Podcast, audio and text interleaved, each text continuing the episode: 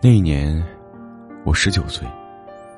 我在阿姨家里度过了我唯一一次的南方假期。她是邻居的女孩。她的继母对她不好。我第一次见到她的时候，她穿着一条脏脏的白色棉布裙子，脸上有红肿的手指印，满脸泪水，却神情冷漠。她蹲在我的面前，他说。你喜欢小狗吗？他把自己捡来的一条白色小狗，放在竹篮里给我看。我说：“你笑一笑，我就把它送给你。”他给了我一段快乐温暖的时光，带我去钓鱼、捉蝴蝶，看着我的笑容，浪漫无邪。他过生日那天，我带他去逛了。一条很有名的夜市，送给他一枚红色的蝴蝶结的发卡。我说：“你要相信自己，有一天你会像一只蝴蝶一样，飞到自己想去的地方。”一个月后，他动身去北方。在火车站里，我抱着小狗不想离开。喧嚣的站台上，他把头探到车窗外向我挥手。我踮着脚，认真的问他：“如果我长大以后，我可不可以嫁你？”火车已经开动，他微笑着哄我高兴。他说：“可以。”然后，火车驶出了南方小站。我孤单的跟着火车奔跑，终于追不上。那一年。我八岁，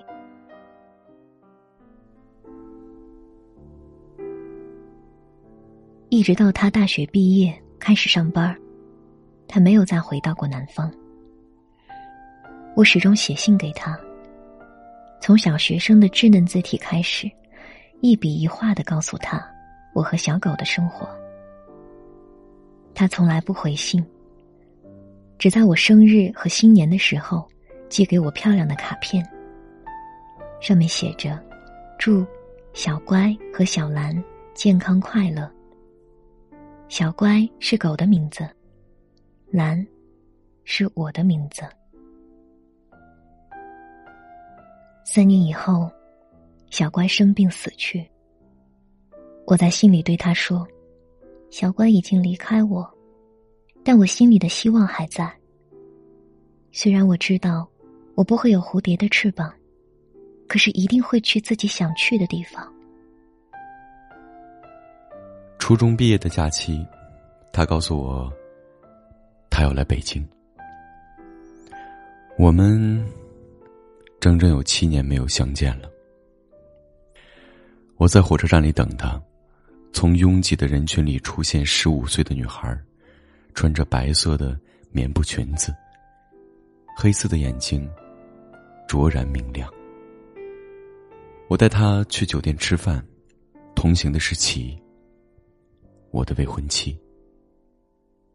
他陪我去故宫，在幽暗的城墙角落里，他问我：“你喜不喜欢齐？”我说：“齐美丽优雅，是个好女孩。”然后，在明亮的阳光下。我微笑着看他。他平静的在北京过了一个星期，准备回南方继续读高中。临行的前夜，他执意，他执意要把自己给我。他取下头上的蝴蝶结发卡，浓密漆黑的长发如水倾泻。我说：“我三个月以后就要和其举行婚礼了，我不能这样做。求你，求你要我。”他的眼泪温暖的掉落在我的手心上。黑暗中，我看不清他的表情，我只听见他轻声的询问我。如果你以后离婚，我可不可以嫁你？他在恍惚的激情中，迷糊的说：“可以。”清晨，他不告而别，独自南下。婚后的日子平淡如水，其两年后去美国读书，准备不久把我也接去。我辞掉了公职，开了一家小小的酒吧，准备打发掉在国内最后的日子。我把自己的酒吧叫做 “blue”。我还是不断的收到他的信。他说，他很快就要毕业了。如果考不上北京的大学，就准备放弃学业，来北京工作。我告诉他，我过一两年就要走了。他说，没关系，只要还有剩下的时间。再次见面的时候，我十九岁，而他三十岁了。我们同居了一年，直到他的签证下来。准备出国和其相聚，他把补录留给了我。他说：“你可以在北京嫁人，以后我还会回来看你的。”我说：“我会在北京等你，但不嫁人。”我依然写信给他，一封又一封，而他。也依然只在我生日和新年的时候，寄美丽的卡片给我。他一去就是五年，直到和其离异，事业也开始受挫。他准备再回国发展。我在补录的门口，看到吧台后面的女孩，依然穿一袭简朴的白裙。她看过去苍白而清瘦。他说：“你回来了。”他淡淡的微笑。可是我生病了。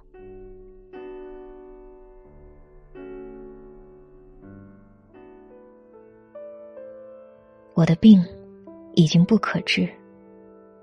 他陪着我，每日每夜。他读圣经给我听。在我睡觉的时候，让我轻轻的握着他的手指。有阳光的日子，他把我抱到病房的阳台上去晒太阳。我说：“如果我病好了，我可不可以嫁你？”我的心里依然有希望。他别过脸去，忍着眼泪回答我：“可以。”拖了半年左右，他的生命力耗到了尽头。那天早上，他突然显得似乎好转了一样。他一定要去买假发，因为化疗，他所有的头发都被掉光了。他给自己扎了麻花辫子，那是他童年时的样子。然后。他要把家里一个丝缎盒子搬到病房，里面有我从他八岁开始寄给他的卡片，每年两张，已经十六年了。我一张张的抚摸着已经发黄的卡片，和上面模糊不清的自己。这是他离开我的漫长日子里，我所有的财富。终于，我累了。我躺下来的时候，叫他把红色的蝴蝶结发卡别到我的头发上。我问他：“如果还有来生，我可不可以嫁给你？”他轻轻的亲吻我，他说：“可以。”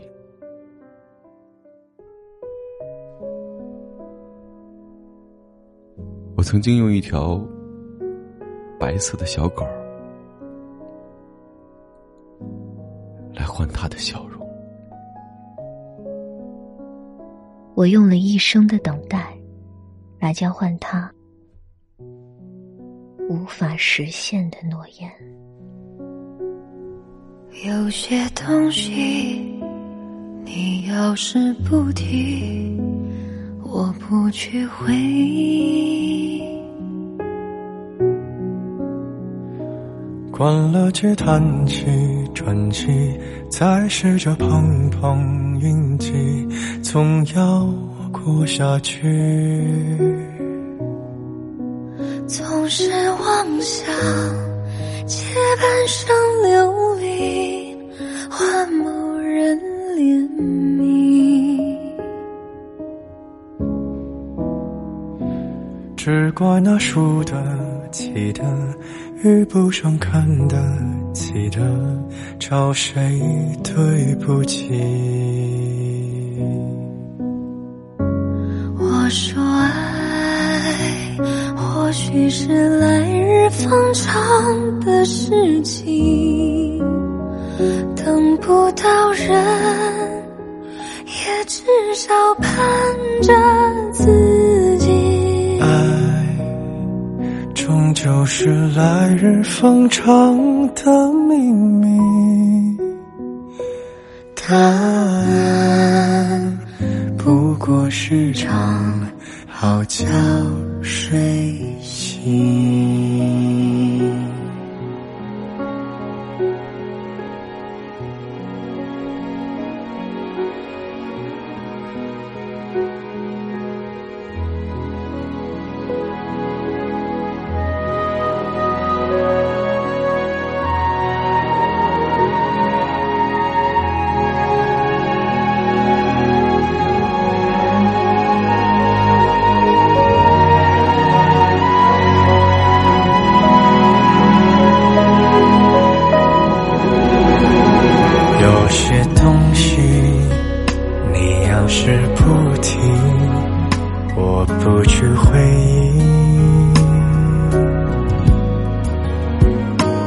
只怪那输得起的遇不上看得起的，找谁对不起？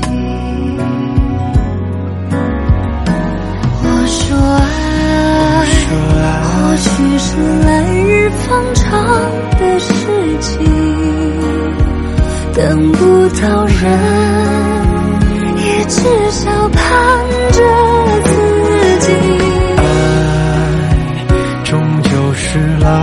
封城的秘密，答案不过是场好觉睡醒，